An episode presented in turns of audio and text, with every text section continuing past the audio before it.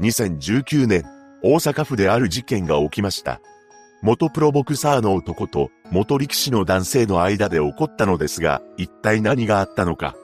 詳細を見ていきましょう。後に本件を起こすこととなる橋爪智明は、1988年9月28日、大阪府で出生します。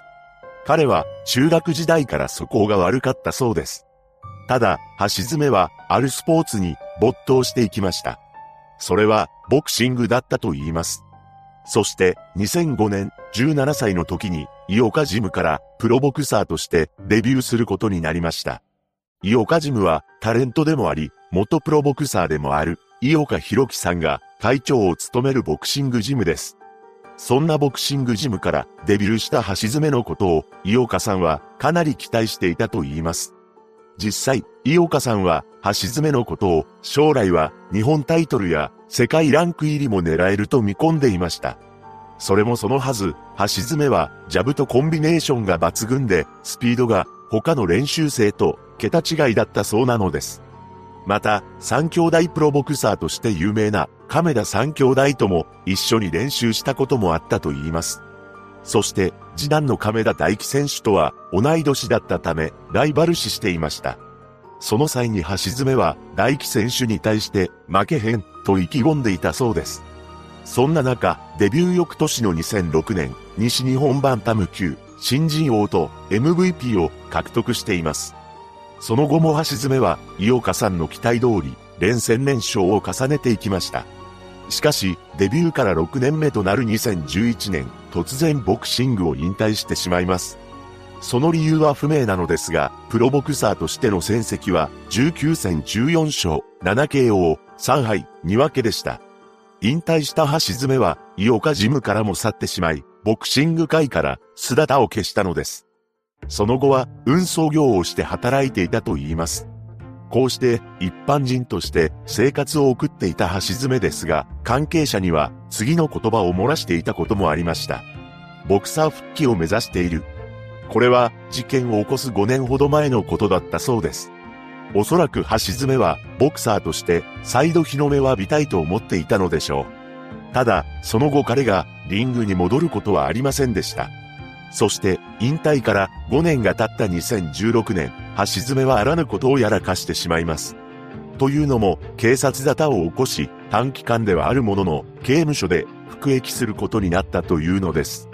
その警察沙汰が一体何だったのか明確には明らかにされていません。ただ、翌年の2017年にはシャバに戻ってきています。そして彼のものと思われる SNS には次のように書き込みをしていたのです。僕にとっては今年2017年は人生再スタートの年になります。今まで数々の人たちの気持ちを傷つけてきました。それでもみんな笑顔で受け入れてくれました。一回ずつ裏切るたびに、すごく寂しい人間になっていってることに気づきました。それでも家族をはじめ、友達には本当に支えられてきました。今まで本当に自分で自分の人生をダメにしてきました。みんなで笑って過ごせる。ただそれだけの幸せを忘れて、自分の快楽だけのために、みんなの心を傷つけ、心配させてきたことを、去年最後に本当に反省しました。過去は消したい。でも、それを消すことは絶対無理。それだったらこの経験を活かして、今まで裏切った人たちにいい意味で倍返ししていこうと思いました。これからの人生の先は、僕には何も見えません。夢もありません。でも希望はあります。これからは人に手助けできる男になること。みんなの前でみんなと堂々と話せるような生き方をしていきたいと思ってます。このように書き込んでおり、周囲の人たちに感謝する文言を綴っていたのです。こうして新しい人生をスタートした橋爪なのですが、とんでもない事件を起こします。2019年2月17日、この日、橋爪は仲間と共に大阪府松原市にあるカラオケスナックを訪れました。訪れたのは深夜だったそうなのですが、そのお店にはとても大きな体をした男性が来客していたのです。その客というのが、後に被害者となる、浅田宗介さんでした。浅田さんは、1978年生まれの、当時41歳の男性であり、元力士をしていたと言います。彼は、中学時代まで柔道をやっていたそうです。その実績を見込まれて、高田川部屋に入門して力士になりました。現役時代は身長185センチ、体重135キロの体格で1993年に初土俵を踏んでいます。その後、3段目で優勝し、幕下に上がって地元でも期待の力士だったと言います。浅田さんの父親はスーパーマーケットを営んでおり、彼のことを地域一丸となって応援していました。しかし、浅田さんは力士になってから6年ほどで引退しています。その理由は彼の優しすぎる性格と怪我をしてしまったことでした。ちなみに、浅田さんの通算戦績は133勝119敗で、最高位は西幕下20枚目だったそうです。そうして力士を引退した後の浅田さんは、地元の大阪府松原市で真面目に働いていたと言います。そんな彼が友人3人と共に偶然にもこのスナックを訪れていたのです。そこへ橋詰たちがやってきたというわけです。そうして同じ店の中に元プロボクサーと元力士が一緒になってしまいました。二人に接点はなかったようで、当初はお互いの席で楽しんでいます。その後、浅田さんの友人がカラオケを熱唱していました。カラオケスナックということですから、カラオケを歌うのはごく自然なことです。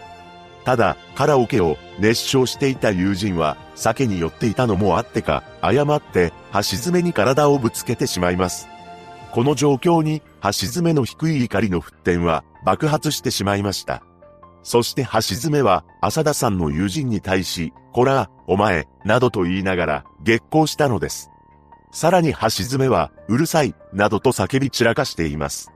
こうして、お店の中に、緊張が走る中、カラオケを歌っていた浅田さんの友人は、橋爪に対し、謝ったそうです。しかし、それで、橋爪の怒りが収まることはありませんでした。そして彼は、とんでもない行動に移ります。なんと、浅田さんの友人の顔面に、拳を振り下ろしたというのです。引退してから数年経っているとはいえ、元プロボクサーのパンチを受けた浅田さんの友人は、打撲の怪我を負ってしまいます。これを見ていた浅田さんは、すぐに二人の間に入り、止めようとしました。しかし、橋爪は、止めに入った浅田さんにまで、牙を向いてきたのです。そして橋爪は、その辺にあったリモコンを手に取りました。ただ、このリモコンは、ただのリモコンではありません。驚くべきことに、カラオケ用に作られた1キロもあるリモコンであったのです。そうして大きなリモコンを手に取った橋爪は、あろうことか、そのまま浅田さんの頭部めがけて振り下ろしたのです。こうして攻撃を受けた浅田さんは崩れ落ちるように倒れてしまいます。彼はそのまま意識を失いました。この状況にスナックの店員が119番に通報を入れています。浅田さんは駆けつけた救急隊員によって病院に搬送されました。しかし、およそ1時間後、当時41歳の浅田さんは帰らぬ人になってしまったのです。彼は頭部打撲によるくも膜下出血及び脳挫傷だったと言います。